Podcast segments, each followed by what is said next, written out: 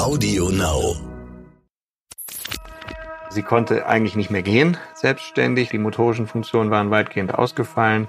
Auch die zerebralen Funktionen waren weitgehend ausgefallen. Sie war eigentlich nicht mehr orientiert, kaum noch kontaktierbar. Relativ sicher wäre sie, wenn das noch ein, zwei Tage weitergegangen wäre, daran auch so verstorben. Wir haben erstmal versucht, die Sachlage einzugrenzen, haben aber nichts gefunden. Das war in diesem Falle eigentlich eine Sache, die mir immer noch nicht so ganz klar ist. Ärzte sollen Leben retten. Ärzte sollen Krankheiten erkennen und Leiden heilen. Aber was ist, wenn sich eine Krankheit nicht so leicht erkennen lässt? Was, wenn rätselhafte Beschwerden es den Medizinern schwer machen, die Ursache einer Erkrankung zu finden? Dann kann man nur hoffen, dass man einen Arzt an seiner Seite hat, der dranbleibt, der nicht nachlässt, bis er sie endlich gefunden hat. Die Diagnose, der Stern-Podcast. Ich bin Annika Geisler, Ärztin und Redakteurin und beim Stern für die Rubrik Die Diagnose verantwortlich. Hier erzählen Mediziner von ihren ungewöhnlichsten Fällen. Professor Tobias Meyer ist an der Asklepios Klinik Hamburg-Barmbek Chefarzt der Nephrologie, der Nierenheilkunde. Wir treffen uns in seinem Sprechzimmer. Er erzählt mir von einer Patientin, die direkt nach einem Urlaub am Mittelmeer vom Flughafen in die Klinik kam. In einem desaströsen Zustand. Ja, diese Patientin kam aus dem Urlaub zurück, äh, war mit großer Mühe noch ins Flugzeug gebracht worden von zwei Herren, die sie rechts und links getragen haben sozusagen, ist sie ins Flugzeug gewankt und äh, dann auf der anderen Seite hier in Hamburg am Flughafen direkt in den Rettungswagen verbracht worden und dann äh, in die Notaufnahme in unser Krankenhaus. Haben Sie sie da gleich gesehen oder haben die Kollegen sich erstmal um sie gekümmert? Hm, die ist dann erstmal direkt auf die Intensivstation verlegt worden über die Notaufnahme, weil sie eine vollkommen äh, ihr, ihr, Salz, ihr Salzhaushalt im Körper völlig durcheinander geraten war. Sie hatte verschiedene Elektrolytstörungen, ein ganz, ganz niedriges Natrium, das führt bei uns äh, routinemäßig dazu, auf der Intensivstation weiter behandelt zu werden, äh, weil das eigentlich lebensbedrohlich ist. Und in welchem Zustand kam sie in die Notaufnahme? Sie haben gesagt, sie musste im Flugzeug und aus dem Flugzeug gestützt werden. Äh, was waren die Beschwerden, die man sah oder wie, wie kam sie da rein? Also sie konnte eigentlich nicht mehr gehen, selbstständig. Sie konnte sich eigentlich gar nicht mehr ordentlich bewegen. Ähm, die motorischen Funktionen waren weitgehend ausgefallen. Auch die zerebralen Funktionen waren weitgehend ausgefallen. Sie war eigentlich nicht mehr orientiert, kaum noch kontaktierbar und äh, eigentlich relativ sicher wäre sie, wenn das noch ein, zwei Tage weitergegangen wäre, daran auch so verstorben. Also zerebrale Funktionen heißt, das Gehirn hat nicht mehr richtig funktioniert und sie war ja so schläfrig oder Genau, sie war benommen, äh, nicht orientiert, wusste nicht, wo sie ist, wer sie ist, welches Jahr wir haben, wer der Bundeskanzler ist, die üblichen Fragen. Ähm, die Darmfunktion war nicht mehr kontrolliert, äh, das Wasserlassen äh, nicht mehr. Also praktisch die motorischen und die Gehirnfunktionen waren beide schwer angeschlagen. Und der Urlaub, aus dem sie kam? Das hatte sie gemacht, um sich dort zu erholen, weil es ihr ja schon vorher zunehmend schlechter ging. Als die Patientin auf der Intensivstation das erste Mal von unserem Team äh, besucht wurde, da war ja vollkommen unklar, was ihr eigentlich fehlt. Erstmal hatte sie diese, diese Muskelausfälle und war ähm, von ihrer Gehirnfunktion deutlich eingeschränkt. Äh, und sie hatte eben diese ganz massiven Laborveränderungen, die im lebensbedrohlichen Bereich waren. Da sie uns zu diesem Zeitpunkt gar keine richtige Auskunft geben konnte, war es eben auch sehr schwer herauszufinden, was eigentlich in den Tagen vorher passiert war. Sie war im Urlaub gewesen, um sich zu erholen. Und dort war aber eigentlich nur alles schlimmer geworden. Sie hatte Durchfall bekommen, sie konnte nicht mehr laufen oder kaum noch laufen, hat eigentlich die ganze Zeit dort nur gelegen und geschlafen und ist immer weniger geworden. Und in diesem Zustand hat dieses Ehepaar dann es eben gerade eben noch geschafft, nach Deutschland zurückzukommen und ist aber eben dann hier letztendlich vollständig zusammengebrochen. Sie haben gesagt, der Natriumhaushalt war auffällig. Ähm, können Sie das nochmal erklären, wie da die Zusammenhänge im Körper sind und warum Sie da so hellhörig werden? Also wenn das Natrium sehr, sehr niedrig ist, wie das in diesem Falle war, dann ist das erstmal eine sehr breite Differentialdiagnose. Man hat da äh, so verschiedenste Störungen, die solche Dinge machen, die aber ganz, ganz umfangreich sind. Man weiß dann eigentlich in der Regel erstmal nicht, woran das liegt. Und der, der Auftrag ist dann erstmal über die nächsten paar Tage ganz langsam den Natriumgehalt zu steigern, damit der Körper sich da, daran gewöhnen kann, dass es jetzt wieder aufwärts geht In unserem Falle war es eben so, dass wir das mit der Patientin auch gar nicht so richtig eruieren konnten. Das heißt, wir haben erstmal laborchemisch anhand der Blutparameter versucht und durch andere Untersuchungen äh, versucht, die Sachlage einzugrenzen, haben aber nichts gefunden. Es gab also keinen Tumor, den wir finden konnten, obwohl die Patientin schon zwei Tumoren gehabt hatte. Sie hatte ein Mammakarzinom gehabt und sie hatte ein Schilddrüsenkarzinom gehabt. Beide Tumoren können als Nebenwirkung auch zeitversetzt solche Elektrolytstörungen machen. Beide Tumoren haben wir dann untersucht durch Bildgebung und durch die entsprechenden Laborwerte für diese Regionen und nichts gefunden. Da war auch nichts. Sie hatte einfach keine, äh, sie, hatte kein, äh, kein Tumorrezidiv, ähm, war operiert worden. Das war alles völlig unproblematisch. Von daher war es weiterhin ein Rätsel, was eigentlich zu dieser schweren Elektrolytstörung geführt hat. Die Beschwerden, die sie gezeigt hat, waren ja dramatisch oder sehr drastisch. Passten die zu diesen Natriumauffälligkeiten? Ja, am Anfang war das eigentlich alles ganz kongruent. Das sehen wir häufig, dass Patienten mit einem so extrem niedrigen Natrium vor allen Dingen in der Gehirnfunktion deutlich eingeschränkt sind, sehr verlangsamt sind, nicht orientiert sind und dass auch die Muskeln erstmal nicht mehr so funktionieren und nicht mehr gehorchen. Also eigentlich war der initiale Zustand so erklärbar durch das niedrige Natrium.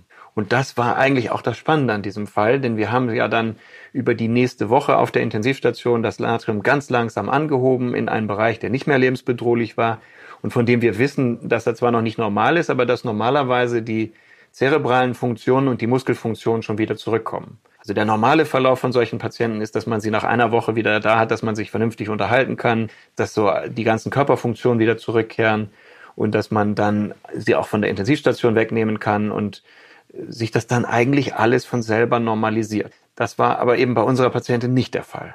Da gibt es ja sozusagen noch ein regulierendes Hormon, was diese Natriumauffälligkeiten auslösen kann. Und wann ist das verändert? Können Sie den Zusammenhang erklären? Ja, das, äh, das Natrium ist ein Ion, welches eigentlich durch das Wasser kontrolliert wird. So merkwürdig das ist. Die Patienten, die also so ein niedriges Natrium im Blut haben, die haben nicht tatsächlich ein niedriges Natrium im Körper, sondern die verdünnen dieses Natrium, was sie da im Blut haben, durch Wasser.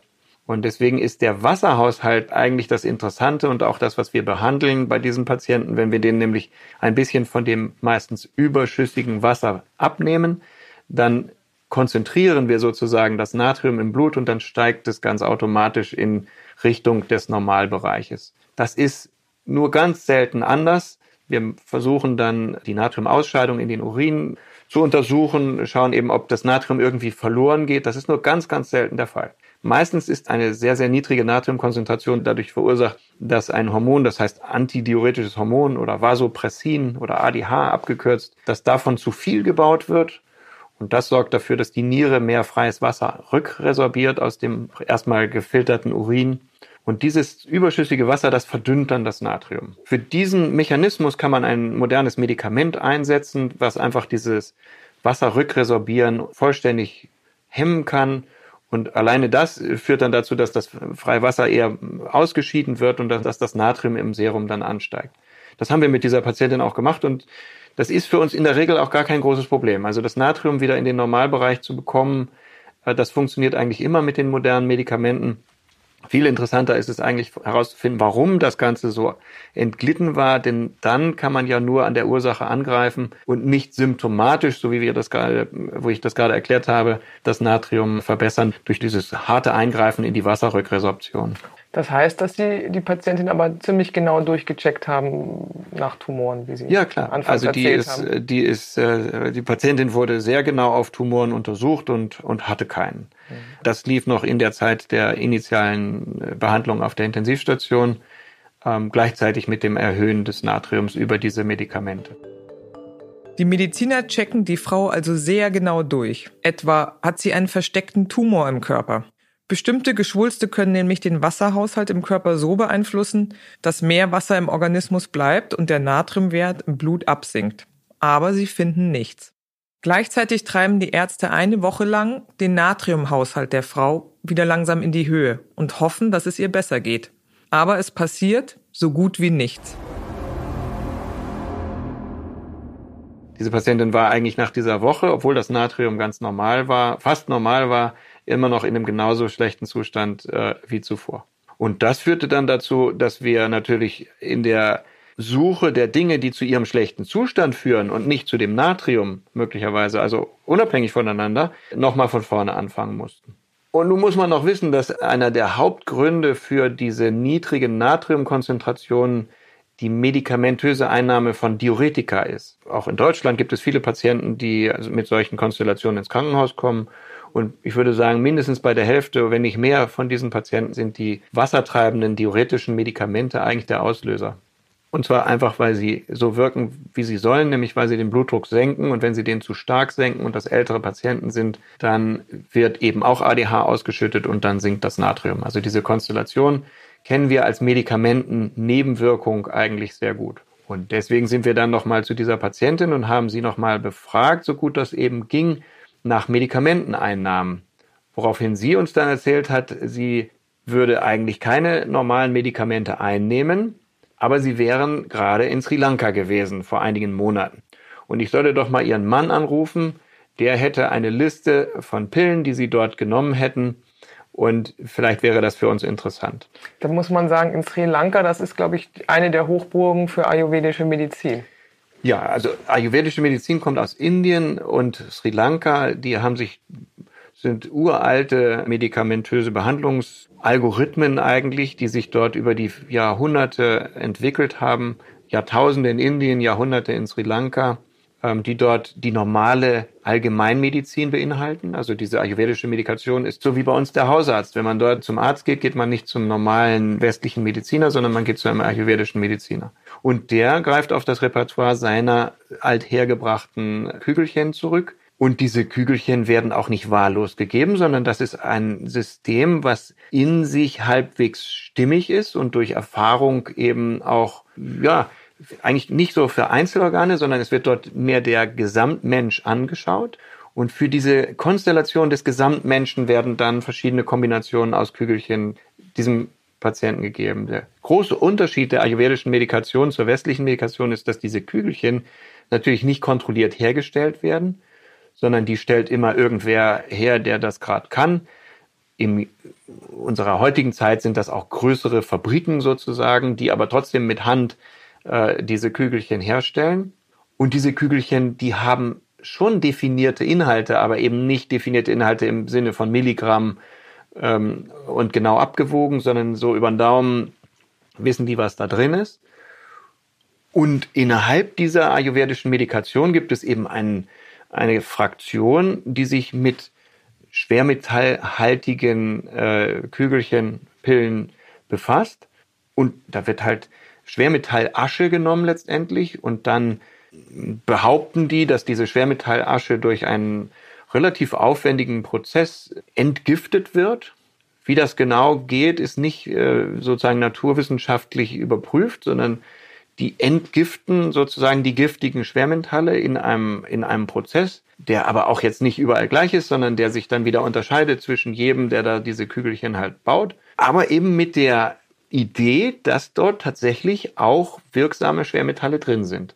Das ist also nicht eine Idee, die, die kommt uns ein bisschen merkwürdig vor, aber das ist eine Idee, die dort vollkommen verankert ist in dieser Art der ayurvedischen Medikation.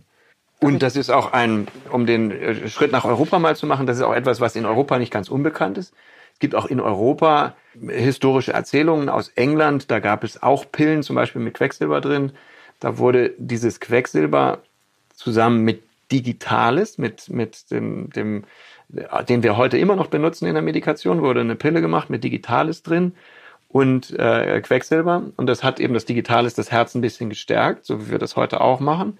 Und das Quecksilber hat als wassertreibendes Medikament wie als erstes Diuretikum der Welt gewirkt. Und so hat man also bei herzinsuffizienten Königen zum Beispiel in England, da wurde das erfunden, äh, hat man dann mit dieser Quecksilber Digitalis Pille Herzinsuffizienz behandelt. Digitalis das, ist der, der Stoff aus dem Fingerhut, also aus, aus der Pflanze, ne? Aus der Fingerpflanze, ja, ja. genau, den wir immer noch einsetzen, heute noch in den Patienten einsetzen. Wenn man, wenn man Ayurveda hört, wenn ich da mal kurz einhaken darf, da, da, also sozusagen, dann denkt man ja eigentlich an pflanzliche Stoffe in diesen Pillen. Also das ist ja gesundes Essen, Ölgüsse, glaube ich, bestimmte körperliche Behandlungen und an Pflanzenteile, das mit den Schwermetallen.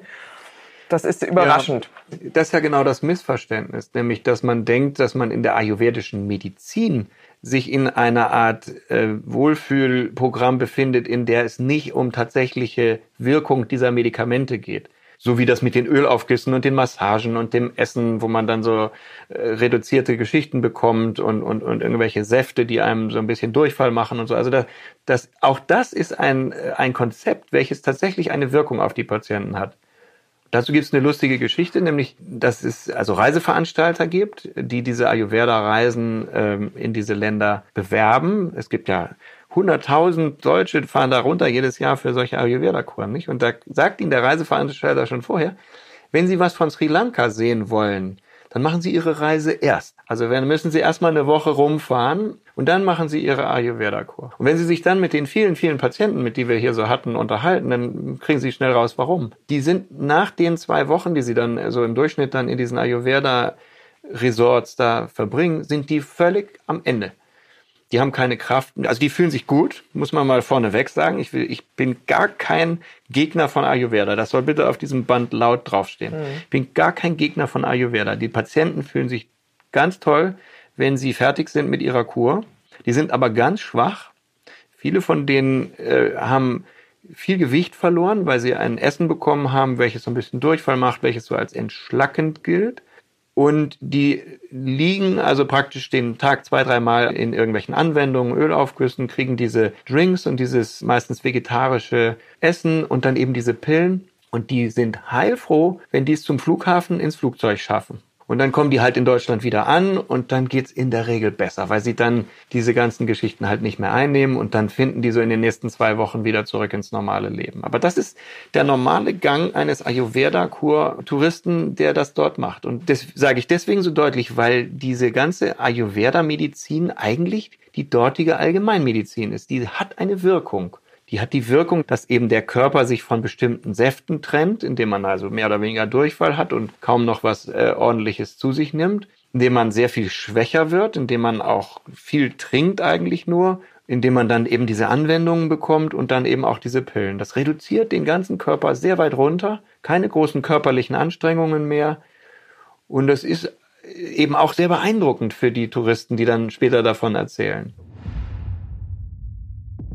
Und dass das eben durch die Ayurveda-Medikation zum Teil ganz gezielt so äh, dahin geführt wird. Das ist eben so ein bisschen das Unbekannte für viele von diesen Touristen, dass sie eigentlich ganz gezielt, sagen wir mal in Klammern, vergiftet werden, um eben diesen Zustand zu erreichen, der so ein bisschen leichter ist, der so ein, so ein bisschen entschlackt ist. Äh, dass man das aber eben tatsächlich mit einem, einem Medikamentencocktail pflanzlicher und schwermetallartiger Sorte macht und dass das wahrscheinlich über die Jahrhunderte und Jahrtausende auch immer geklappt hat, wenn man dann eben auch wieder aufgehört hat. Und die, der, die Wahrheit der Geschichte ist eben dann, wenn man damit nicht aufhört, dann landet man in einem westlichen Krankenhaus und wenn man Pech hat, hat man eine schwerste Schwermetallvergiftung, so wie unsere Patientin, und braucht dann eben Monate oder Jahre, wie in diesem Fall, um sich davon zu erholen. Wenn wir zu dem Fall zurückkehren, Sie haben jetzt gehört, dass sie da war in Sri Lanka und eine ayurvedische Kur und auch Medikation bekommen hat. Kannten Sie sich da schon aus oder mussten Sie sich erst mal im Internet einlesen, wie das so funktioniert mit ayurvedischer Medizin? Naja, das, das lernt man dann eigentlich mit der Beschäftigung darüber. Äh, die, mein erster Kontakt war der, dass ich eigentlich bei diesen Patienten mit der Hyponatremie immer wissen will, ob sie irgendwas überhaupt Unbekanntes genommen haben. Und dann gehe ich immer erstmal davon aus, dass in diesem Unbekannten, was auch immer das war, irgendeine Kombination drin war, die dazu geführt hat, zu dem Krankheitsbild geführt hat, was wir da gerade sehen. Es ist gar nicht so wichtig, dann genau Bescheid zu wissen. Es ist eigentlich nur darum, am Anfang darum interessant, weil man dann sozusagen die Ursache der ganzen Geschichte plötzlich erklären kann. Wie ging das denn weiter? Der Mann kam dann bei Ihnen an und brachte diese ayurvedischen Pillen mit. Wie, wie sah das aus? Womit kam der? Der Ehemann kam dann zunächst mal mit einer Liste. Und auf dieser Liste standen also ganz lustige Namen. Die äh, ayurvedischen Medikamente kriegen dort äh, Namen. In den Resorts ist es allerdings so, dass sie nochmal eigene Namen bekommen. Goldenes Herz oder sowas, sodass sie also nicht hingehen können und einen Namen googeln können, sondern wir hatten dann also eine Liste mit, ich meine, sechs Medikamenten, Davon waren vier aus Sri Lanka und zwei in Europa gekauft, in Deutschland über einen Versandhandel gekauft. Und diese Pillen hatten Fantasienamen, so dass das uns überhaupt nicht weitergeholfen hat. Wir hatten dann also einen, einen, einen Haufen äh, Geschichten, haben dann versucht herauszufinden, was da drin ist und sind sofort gescheitert, weil diese Tabletten so nicht nachvollziehbar sind. Für die Resorts sieht das ein bisschen anders aus. Die kaufen diese Pillen schon mit den genauen Vorstellungen, was da drin ist. Die sollten sage ich jetzt mal, auch eigentlich wissen, was da drin ist. Naja, nun standen wir bei dieser Patientin wirklich vor der Frage, was in diesen Tabletten drin ist. Ähm, das führte dann dazu, dass wir äh, eben dann die Tabletten selber unter, haben untersuchen lassen in einem Speziallabor hier in Hamburg äh, in der Arbeitsmedizin der Universitätsklinik. Dort gibt es ein Labor, welches sich nur mit dem Nachweis von Schwermetallen beschäftigt. Und gleichzeitig haben wir das Blut und das Serum und den Urin der Patientin dorthin geschickt so dass wir auf der einen Seite also die Patientendaten bekommen haben und auf der anderen Seite die Inhaltsdaten der Tabletten. Wie sehen denn solche Pillen aus? Das sieht ja nicht aus wie unsere weißen Tabletten aus den Packungen. Professor Meyer greift hinter sich in den Schrank und holt kleine weiße Plastikboxen heraus. Er stellt sie vor uns auf den Tisch und öffnet sie. Ja, wir haben jetzt hier mal solche Tabletten. Ich öffne mal unsere Schachtel. Wir haben hier Tabletten, die den schönen Namen Vata Gaya Singhe haben. Das sind die Tabletten, die diese Patientin vor allen Dingen eingenommen hat. Die sehen aus wie äh, große Pfefferkörner, sind schwarz-grau ähm, und sehen erstmal auf den ersten Blick eigentlich so ganz verträglich aus. Ich riech mal dran, es riecht auch so ein bisschen gewürzmäßig und es sieht aus wie Pfefferkörner und die anderen sehen auch so aus. Nee, die anderen sind ein bisschen größer. Wir haben hier eine Tablette, die heißt Chandrapaba. Ich mach das mal auf. Mhm. Die sind eher so in der Größe eines Hasenköttel, bräunlich, ähm, so ein bisschen oval, rund und riechen so ein bisschen nach Heu. Ja, ein bisschen nach Heu. Heu und Stroh und ganz angenehm nach Stall. Und dann haben wir hier noch Tabletten, die heißen Yoga Rashwa. Etwas kleiner als Hasenköttel, sind braun Riechen ein bisschen nach Lakritz. Ja, auch angenehm. Ja, ist eigentlich ganz angenehm. Aber die sind nicht klein. Also, das sind schon, schon oh, etwas größere Tabletten. Die beiden letzteren, die ersten, die so groß sind wie ein Pfefferkorn, die kann man sich gut vorstellen zu schlucken. Die anderen, da wird man schon ein bisschen Mühe haben, die runterzubekommen. Und mit denen kam der Ehemann an, wahrscheinlich in irgendwelchen Tütchen oder Schächtelchen und die haben sie dann zum, zur Untersuchung weitergeschickt. Genau, da kam der Ehemann dann an und hatte relativ große Tüten mit also hunderten von diesen Pillen, äh, die sie sich halt noch gekauft hatten, bevor sie abgefahren sind und äh, hat uns dann eben diese Tüten komplett übergeben. Es waren auch nicht nur Tüten im, im Verlauf äh, unserer vielen Patienten, die wir dazu gesehen haben, gab es auch viele, die mit, mit so Sirup und und getränkeartigen äh, Medikamenten kamen. Das sind dann so Fläschchen mit grüner, brauner, schwarzer Flüssigkeit. Und davon sollte man dann eben einige Teelöffel einnehmen. Was kam denn jetzt bei den Untersuchungen A der Kügelchen raus und B bei den Blutuntersuchungen, die Sie angestellt haben? Die untersuchten Kügelchen waren, zumindest die, die aus Sri Lanka kamen, waren alle stark schwermetallbelastet. Ähm, Schwermetall belastet ist, ist schon äh, nicht mehr das richtige Wort. Diese Vatagaya Singe Kügelchen, die so groß sind wie ein Pfefferkorn, die bestehen zu 80 Prozent aus Quecksilbersalz. Das sind also eigentlich Quecksilbertabletten. Die haben in der Konzentration das 500.000-fache dessen, was man als Quecksilber zugelassen hätte in der Europäischen Union. Also das ist eigentlich das ist eine Quecksilbertablette. Die anderen Tabletten hatten dann einen unterschiedlichen Gehalt an Quecksilber und Blei vor allen Dingen. Die waren eigentlich alle Tabletten hatten einen relativ hohen Bleigehalt und ähm, keine dieser Tabletten, die wir da analysiert haben, war innerhalb der normalen Grenzen die man in Europa fürs Trinkwasser, für den Boden, für Tabletten sowieso ähm, ansetzen würde. Hm. Ich, ich, weiß noch, ich glaube, es gab doch früher oder lange Zeit äh, Thermometer, wo Quecksilber drin war und es war immer eine große Panik in der Familie, wenn ein Thermometer runterfiel und kleine Kügelchen sich im Raum verteilten. Ja, ja. Inzwischen gibt's die ja gar nicht mehr, wahrscheinlich, weil es einfach auch ja, zu gefährlich war. Nein, nee, das Quecksilber ist interessant. Es gibt die, die an, eine Anergeform des Quecksilbers. Das ist im Prinzip das normale Quecksilber, was, was völlig ungiftig ist, was in den Körper aufgenommen und wieder ausgeschieden werden kann. Und dann gibt's aber eben, also das reine Quecksilber sozusagen, und dann gibt's eben Quecksilbersalze. Quecksilbersalze entstehen immer dann, wenn das Schwermetall sich mit anderen äh, Ionen irgendwie vermischt und damit dann auch in einer ionischen Form wieder zur Verfügung steht. Und diese ionische Form, die kann dann eben eingebaut werden in Enzyme und die ist eben dann hochgiftig und die wird dann eben angereichert im Körper und nicht wieder ausgeschieden. Und deswegen sind also die Quecksilbersalze das Interessante. Und deswegen, ähm, das ist auch einer der Gründe, warum die Ayurveda ähm, Medizin darauf besteht, dass sie in der Lage ist, diese Schwermetalle ungiftig zu gestalten, weil sie nämlich sagen, dass sie diese Schwermetallsalze äh, so entschärfen oder unschädlich machen. Äh, wie genau sie das machen, ist völlig unklar.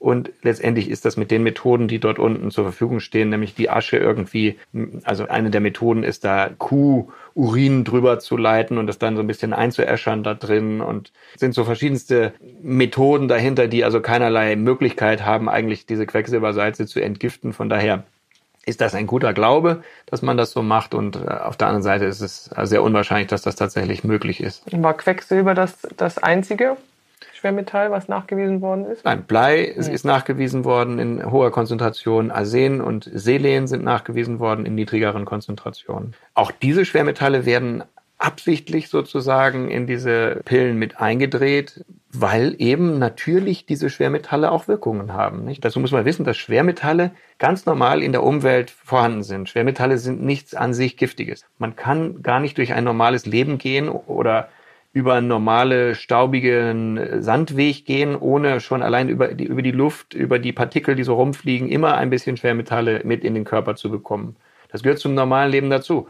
Jedes Gemüse, jede, alles, was aus der Erde wächst, ähm, hat die entsprechenden Schwermetalle in der Erde gelöst, dann auch in dem Obst, im Gemüse, überall. Also diese ganzen Schwermetalle gehören zum normalen Leben dazu und sind sogar im Körper in manchen Enzymen entscheidender Bestandteil. Das Entscheidende bei solchen Schwermetallen ist immer die Dosis. Und wenn man das in diesen normalen Mengen der Nahrungsaufnahme oder des Trinkwassers oder der Luft, des Staubes äh, zu sich nimmt, ist das alles völlig ungefährlich. Wenn man es aber natürlich milligrammweise in den Tabletten als äh, Quecksilbersalz zu sich nimmt, übersteigt man das, was der Körper normalerweise damit umgehen kann. Und dann wird's Gift.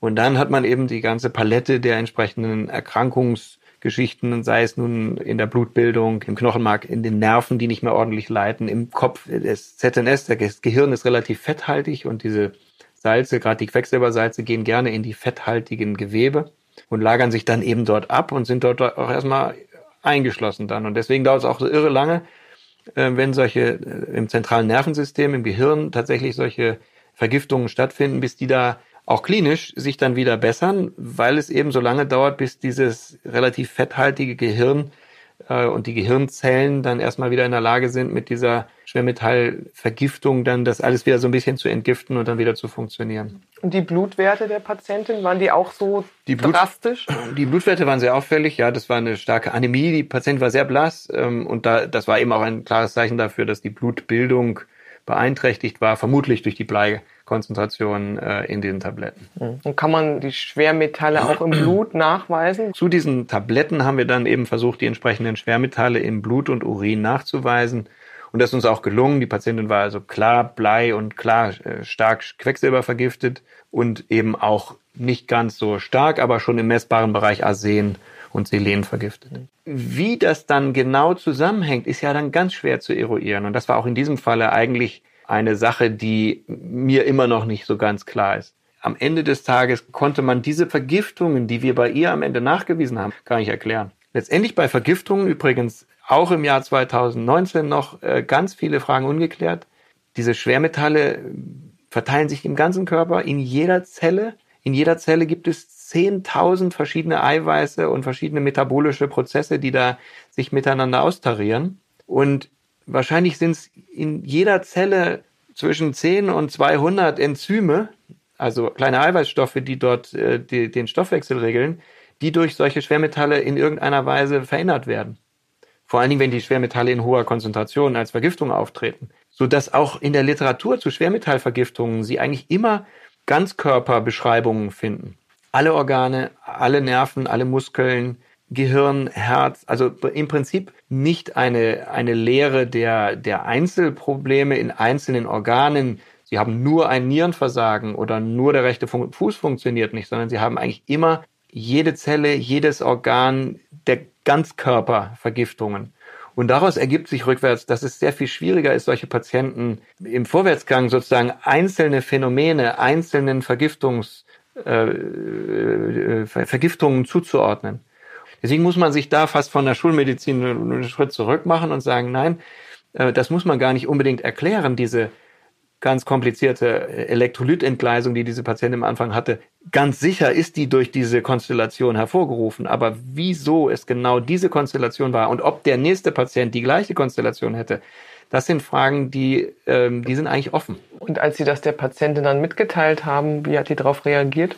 Ja, als wir der Patientin von dieser Vergiftung und der hochwahrscheinlichen Ursache der Vergiftung erzählt haben, brach eigentlich eine Welt zusammen.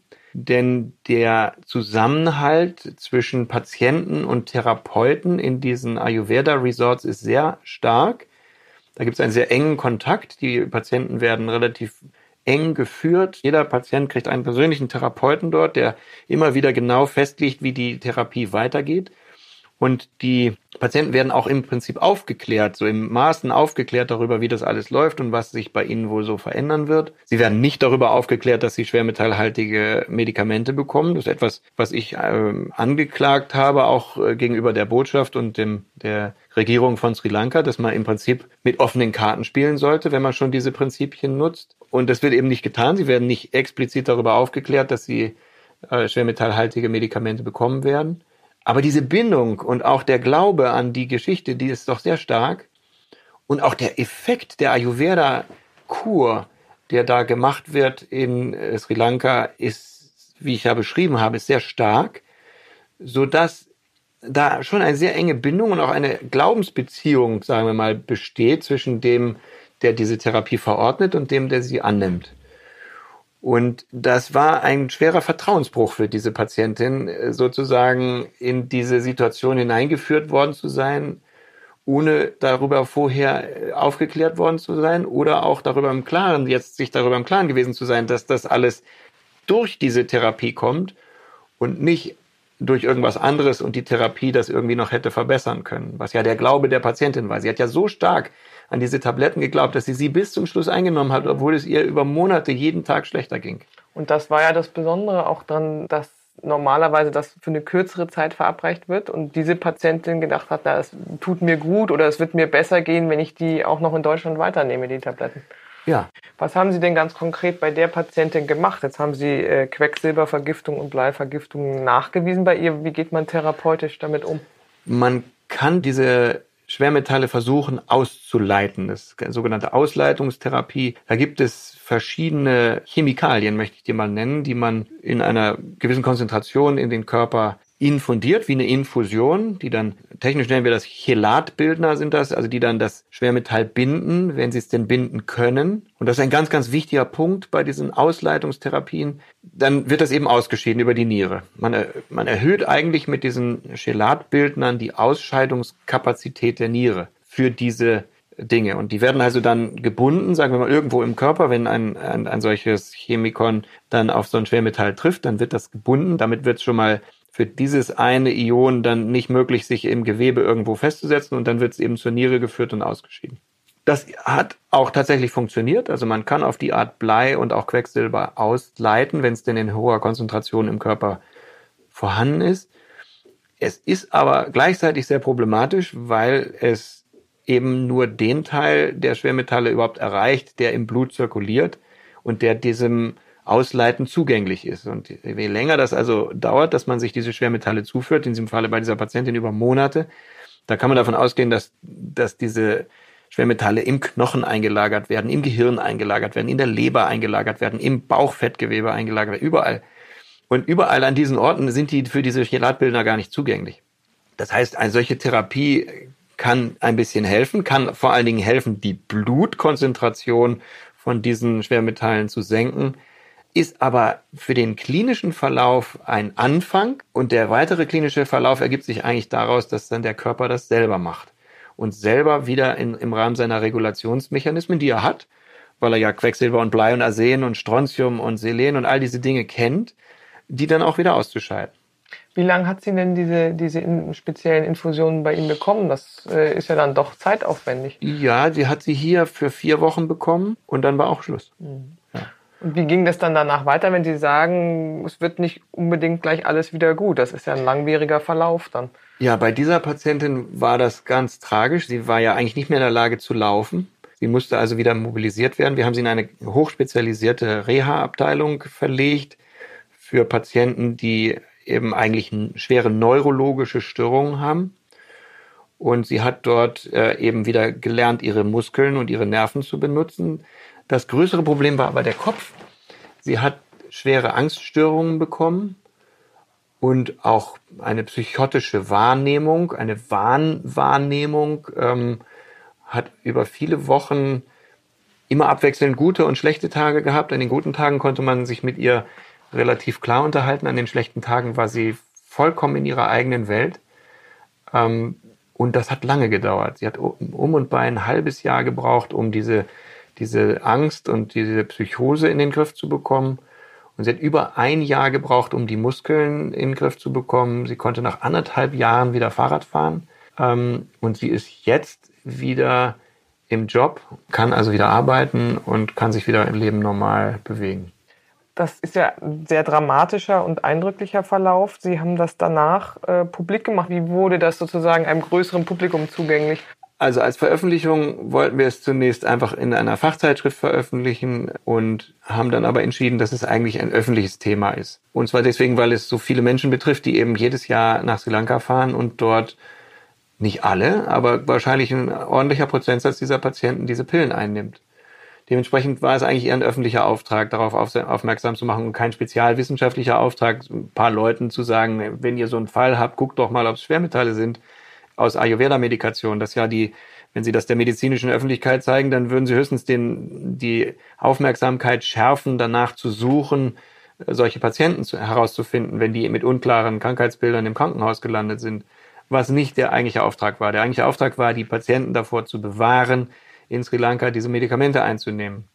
Deswegen der öffentliche Weg über einen Spiegelartikel, so dass eigentlich das, was wir damit erreichen wollten, nämlich dass die Öffentlichkeit so ein bisschen äh, geschärft wird zu dem Thema Pillen, Ayurveda-Pillen mit Schwermetallgehalt, dass das eigentlich gut hingehauen hat. Äh, zudem eben die, die Warnung, äh, die Reisewarnung über die ayurvedische Medizin vom Auswärtigen Amt, wo ganz klar beschrieben ist, dass man einfach diese Pillen, auf diese Pillen aufpassen soll. Man soll keine unkontrollierten Pillen einnehmen. Dummerweise ist es so, dass es keine kontrollierten Pillen gibt. Also man muss einfach, wenn man es vermeiden will, sich dort Schwermetall zu vergiften, muss man einfach auf diesen Teil der Pillentherapie innerhalb einer ayurvedischen Kur verzichten. Und das ist auch mein Haupthinweis, den ich eigentlich den Menschen immer gebe. Sie können ruhig nach Sri Lanka fahren. Sie können dort eine Kur machen. Sie können dieses wunderbare Land genießen. Sie können all diese Ölaufgüsse, Massagen, dieses Essen. Das ist alles wunderbar. Aber nehmen Sie diese Pillen nicht. In diesen Pillen ist zu einer gewissen wahrscheinlich, hohen Wahrscheinlichkeit Schwermetall drin und das brauchen Sie nicht im Körper. Das verbessert dort nichts. Das ist kein therapeutischer Ansatz, den man aus westlicher medizinischer Welt verfolgen würde. Wie viele ähm, Betroffene haben sich denn danach bei Ihnen gemeldet? Ah, wir sind kontaktiert worden erst in der ersten Welle von, ich glaube, 30, 36 Patienten ungefähr, die einfach dann auch ihre Blutwerte wissen wollten, die Pillen geschickt haben. Ähm, dann gab es weitere Kontakte äh, über telefonische Anfragen oder wo Patienten dann auf Anraten zu ihrem lokalen Ärzten gegangen sind und versucht haben, eben äh, Laborwerte zu bekommen. Und das waren viele Telefonate über die letzten Jahre. Das ist ein, eine Sache, die jetzt langsam weniger wird, äh, weil es jetzt einfach alles irgendwie ein bisschen einschläft, wie das immer so ist, ähm, aber immer noch regelmäßig stattfindet. Hat die Patientin denn versucht, mit ihrer ayurvedischen Ärztin oder Heilerin da vor Ort nochmal darüber zu reden? Gab es da irgendein Nachspiel? Ja, für uns war es nicht ganz leicht. Wir, es war rechtlich nicht ganz klar, ob wir tatsächlich dieses von dieser Patientin besuchte Hotel benennen dürfen, ob das geht. Am Ende äh, hat die Patientin entschieden, dass sie das möchte, dass wir also tatsächlich diesen Namen veröffentlichen. Das haben wir dann auch. Dann sind die Behörden in Sri Lanka dort auch hingefahren, haben dort die ähm, Ärztin zumindest einmal befragt. Diese Ärztin ist dann auch nach Deutschland gekommen, weil es ja eigentlich eine deutsche Ärztin ist. Ähm, ist dann hier auch nochmal von der Staatsanwaltschaft befragt worden. Äh, da ist aber kein strafrechtliches Verfahren äh, eröffnet worden, unter anderem, weil alles, was sie da macht, innerhalb der ayurvedischen Kultur in Sri Lanka ist und damit außerhalb der deutschen Reichbarkeit. Es gab dann sogar ein Treffen äh, zwischen der Patientin und dieser Ärztin in dieser Rehabilitationseinheit, in der sie war. Ähm, das war ähm, aus meiner Sicht äußerst kritisch. Dort hatte dann diese Ayurveda-Medizinerin wieder fünf neue Pillen mitgebracht, von der sie dann wollte, dass sie dann diese Pillen einnimmt, statt der Pillen, die sie damals eingenommen hatte, denn das würde sie dann wieder heilen. Ähm, das haben wir dann zu verhindern gewusst. Also das haben wir dann nicht gemacht. Zum Glück ist die Patientin dann auch aus diesem ganzen Kreislauf irgendwann ausgestiegen ähm, und hat dann versucht, wieder in ihr normales Leben zurückzukehren. Das Faszinierende an diesem Ayurveda-Tourismus ist, dass man sich da ganz hineinbegibt in ein fremdes medizinisches System, welches auch dann tatsächlich Wirkung zeigt, welches aber nicht hinterfragt wird. Also das Gleiche im deutschen oder im normalen wissenschaftlich-medizinischen System machen, dann ist es ja so, dass die Patienten eigentlich Medikamente, die wir ihnen aufschreiben, von denen wir sogar wissen, wie viel wir ihnen davon geben und was wir damit anrichten, dass sie die eher nicht nehmen. Das ist ein Phänomen, das kennt jeder Internist zumindest nicht, dass also unsere Pillen äh, vielleicht zur Hälfte geschluckt werden, wenn es gut kommt dass man also hier eigentlich das Problem hat mit dem, mit der sogenannten Adherenz zwischen Arzt und Patient, dass Medikamente, sobald sie irgendwelche kleinen Nebenwirkungen haben, vom Patienten automatisch abgesetzt werden. Möglicherweise auch zu Recht, äh, das will ich gar nicht in Frage stellen. Aber im Fall der ayurvedischen Medizin ist das genau umgekehrt. Die Wirkung entfaltet sich, ist massiv und der Glaube, der ganz irrationale Glaube an diese Sorte der äh, althergebrachten Medizin sorgt dafür, dass man das noch verstärkt, dass man noch mehr davon haben will, dass man noch tiefer einsteigt in diese Art der Paramedizin, will ich es mal nennen, ohne dass man als westlich ausgebildeter Mensch irgendwie anfängt zu hinterfragen, ob das irgendwie Sinn macht oder nicht. Und im Falle dieser relativ vielen Patienten, die wir da behandelt haben, kann man klar sagen, das ist nach allen Regeln der Kunst eine Vergiftung. Das ist eigentlich etwas, was man sich auf jeden Fall vermeiden will im Körper. Gerade wenn Sie dran denken, dass das im Gehirn, im Knochen, in der Leber abgelagert wird. Wer will denn schon Schwermetalle im Gehirn haben? Äh, die einen völlig durcheinander machen, äh, was die Patienten auch erleben und äh, eigentlich alle berichtet haben. Die Leistungsschwäche machen, die Müdigkeit, Konzentrationsschwäche, also lauter so unspezifische Dinge anrichten, die man alle nicht haben will und die aber trotzdem eben innerhalb dieses starken Glaubens an diese Medizin dann eben toleriert und beibehalten werden. Äh, das ist, das ist sehr faszinierend, wie man sich da so abgibt. Das sind ja, und das ist total interessant, das sind hauptsächlich Akademiker, intelligente Leute. Das, also wir haben wir haben es nicht mit Leuten zu tun, die nie irgendwas hinterfragen, sondern das ist eine praktisch alle, die uns hier kontaktiert haben, sind körperbewusste, intelligente Menschen aus guten Jobs, die eigentlich völlig gesund waren und vollkommen ohne Not in diese Art der Schwermetallvergiftung hineingeraten sind. Letztendlich natürlich, weil sie es nicht wussten, aber zum anderen auch, weil sie sich aufgegeben, abgegeben haben in ihrer, in eigentlich allem, in diese alte Medizin, die aber eben auch ganz klare Nachteile hat. Naja, vielleicht ist die Suche nach Alternativen oder nach einem anderen Medizinsystem, sei es jetzt Ayurveda, sei es traditionelle chinesische Medizin, ist ja so die Hoffnung, ah, da geht es besser oder da gibt Klar. es weniger Nebenwirkungen oder da werde ich ganzheitlicher gesehen, ist ja auch immer, ne? da wird sich Zeit genommen für eine Anamnese, dass sozusagen das westliche System so gut durchstrukturiert das sein mag, doch die Hoffnung immer auf ein anderes System schürt. Also in meiner Erfahrung jetzt mit diesem Thema und mit der Medizin an sich ist dieses Abgeben in die Medizin auch eine ganz starke Sache. Also das ist etwas, was Patienten eigentlich eher gerne machen, wenn sie denn mal auch so ganz irrational über sich nachdenken. Das ist ja komplett irrational eigentlich alles. Das ist eben nicht rationale westliche Medizin. Und dieser, dieser Wunsch nach irrationaler Medizin letztendlich, der ist unheimlich stark. Ich glaube fast, der ist in Menschen irgendwo so verwurzelt, im tiefsten Inneren verwurzelt. Das ist nichts, wo man irgendwie die Nase rümpfen muss, sondern das ist ein ganz tiefer Wunsch nach Möglichkeiten, die man gar nicht erklären kann. Und wenn Sie mal die menschliche Entwicklung angucken, die letzten 200.000 Jahre, von diesen letzten 200.000 Jahren konnte der Mensch vielleicht in den letzten 50 Jahren mal ein bisschen erklären, was Sache ist. In den anderen 199.000 Jahren konnte der das nicht. Also der Mensch musste praktisch eigentlich immer so funktionieren in seinem Verstand, dass er sich abgegeben hat, wenn er versucht hat, irgendwas zu heilen, was offensichtlich nicht mehr funktioniert hat. Der, der Mensch wusste nie, wie das geht. Und ich glaube, daraus ergibt sich eine ganz basale Wunschkonstellation, dass man Dinge macht, die man gar nicht wissen will fast. Also wo man gar nicht will, dass irgendwer da genauer hinguckt, was da eigentlich Sache ist. Und deswegen muss man diese Konzepte auch nicht abgeben, wenn man dann nach Sri Lanka fährt oder nach Indien, um solche Kur zu machen. Dann ist da auch eine gehörige Portion Vorsicht angesagt weil der, die Herstellungsprozesse und die Kontrollprozesse und die Inhaltsstoffprozesse einfach überhaupt nicht reglementiert sind. Deswegen nochmal hinfahren, genießen, Finger weg von den Pillen. Aber so einen eindrücklichen Fall mit diesen Lähmungen und ja, kognitiven Ausfällen, den haben Sie danach dann nicht nochmal gesehen? Nein, das ist, äh, das ist sicher die Spitze des Eisberges. Ähm, das lag sicherlich auch an dieser besonderen Konstellation, dass diese Patientin das über Monate eingenommen hat. Und nach Sri Lanka fahren Sie da mal hin? Oder ist das oh, nicht Ihr bin, bevorzugtes Reiseziel? Ich bin da regelmäßig. Jetzt Ach, im, Sie sind da ja, schon selber jetzt, gewesen? Jetzt im äh, Dezember fahren wir wieder hin. Ich fahre ganz gern nach Sri Lanka. Ja, ja, ja, ja. Ach so, und deswegen wissen Sie auch, dass sozusagen diese Kügelchen oder Pillen in, äh, in der und Art und Weise hergestellt werden? Haben ja, Sie das natürlich. gesehen? Ja, klar. An Sri Lanka, in Sri Lanka kommt man an Ayurveda überhaupt nicht vorbei.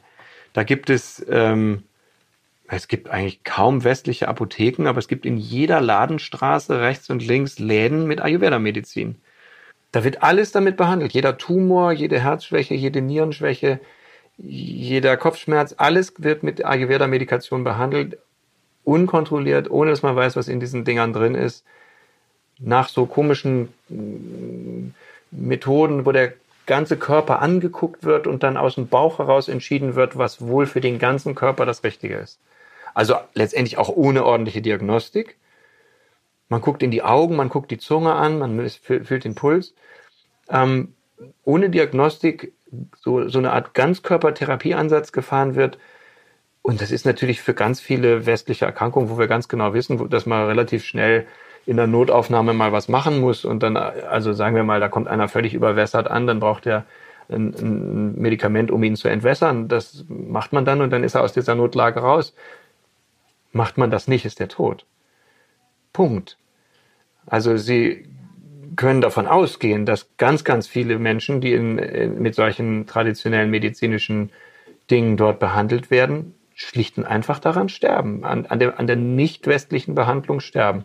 Das ist doch ein Risiko, das man nicht, eigentlich nicht eingehen kann. Und nicht sagen kann, na gut, ich hoffe jetzt, dass von den sechs Pillen, die ich da jeden Tag nehme, die meisten kein Quecksilber enthalten. Zumal, wenn man in Deutschland sein, äh, sein Trinkwasser, sein Trinkwasser zur Stiftung Warentest zur Stiftung Warentest schickt. Das war die Diagnose. Ich bin Annika Geißler. Bleiben Sie gesund. Bis zum nächsten Mal. Die Diagnose. Der Stern-Podcast. Alle zwei Wochen neu auf AudioNow und stern.de. Audio Now.